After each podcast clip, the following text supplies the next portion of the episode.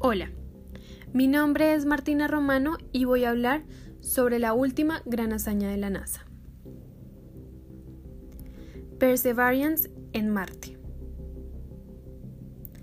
Este pasado jueves 17 de febrero del 2021 ha aterrizado en Marte el rover Perseverance, el cual ingresó a la atmósfera de Marte a 19.500 km por hora.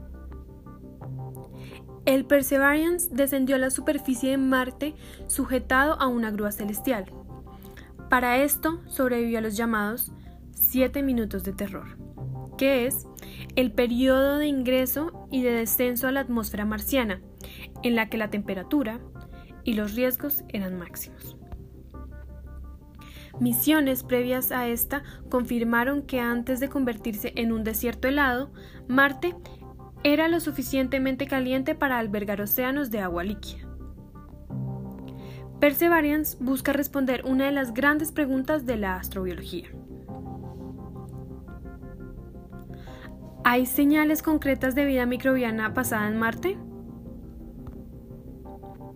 Para esto, Perseverance explorará el suelo y la atmósfera del planeta rojo durante al menos un año marciano, que equivale cerca a 687 días terrestres. Este también recogerá muestras de rocas que serán traídas a la Tierra y probará tecnologías pioneras para una eventual presencia humana en el planeta rojo. Para esto, Perseverance, que tiene el tamaño de un automóvil y pesa cerca de una tonelada, cuenta con novedosos instrumentos, cerca de 20 cámaras un helicóptero y hasta micrófonos.